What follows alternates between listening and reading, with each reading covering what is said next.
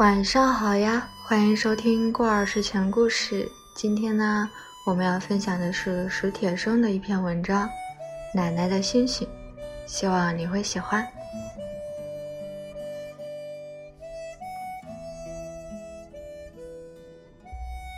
世界给我的第一个记忆是，我躺在奶奶怀里，拼命的哭，打着挺儿，也不知道是为了什么。哭得好伤心。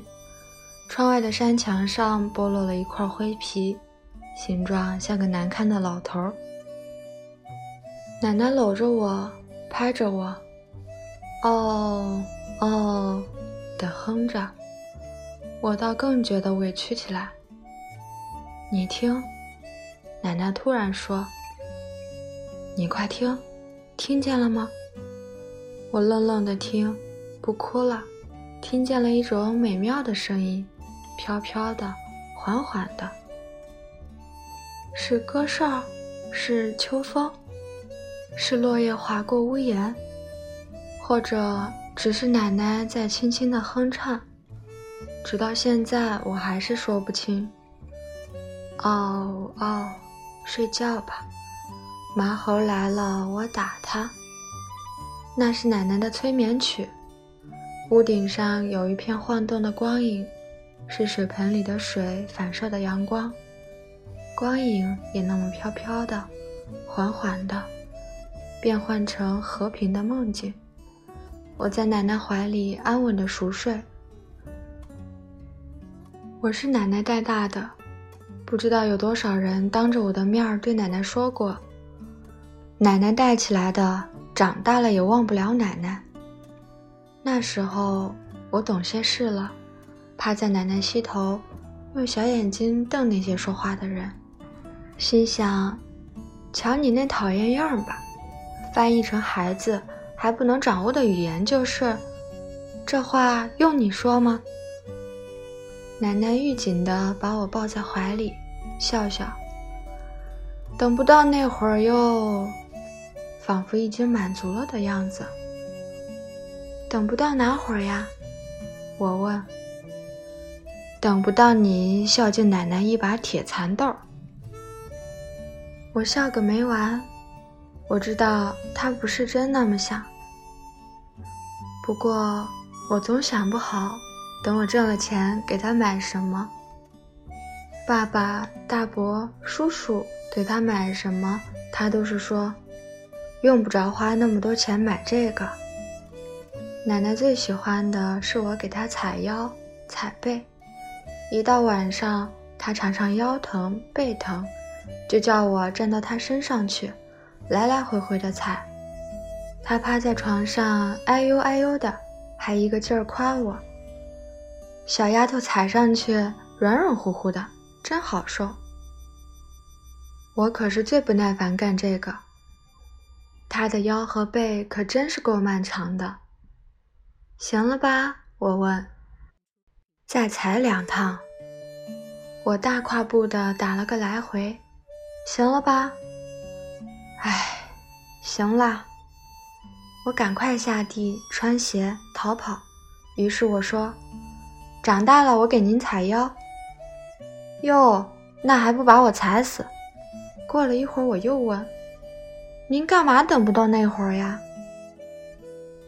老了。还不死？死了就怎么了？那你就再也找不着奶奶了。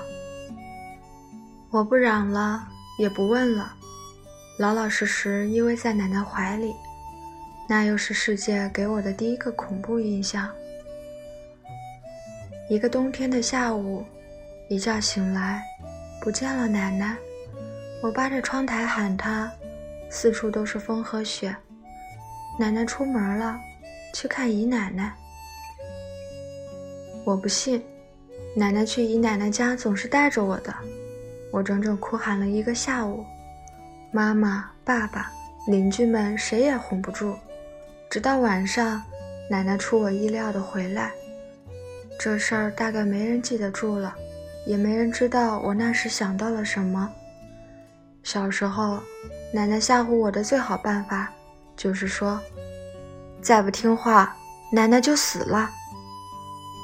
夏夜，满天星斗，奶奶讲的故事与众不同。她不是说地上死一个人，天上就熄灭了一颗星星，而是说地上死一个人，天上又多了一个星星。怎么呢？人死了就变成一个星星，干嘛变成星星呀？给走夜道的人照个亮。我们坐在庭院里，草茉莉都开了，各种颜色的小喇叭，掐一朵放在嘴上吹，有时候能吹响。奶奶用大芭蕉扇给我轰蚊子，凉凉的风，蓝蓝的天。闪闪的星星，这感受永远留在我的记忆里。那时候我还不懂得问，是不是每个人死了都可以变成星星，都能给活着的人把路照亮。奶奶已经死了好多年，她带大的孙子忘不了她。尽管我现在想起她讲的故事，知道那是神话。但到夏天的晚上，我时常还像孩子那样，仰着脸，揣摩哪一颗星星是奶奶的。我慢慢去想奶奶讲过的那个神话，我慢慢相信，每一个活过的人，都能给后人的路途上添些光亮。也许是一颗巨星，也许是一把火炬。也许只是一支含泪的烛光。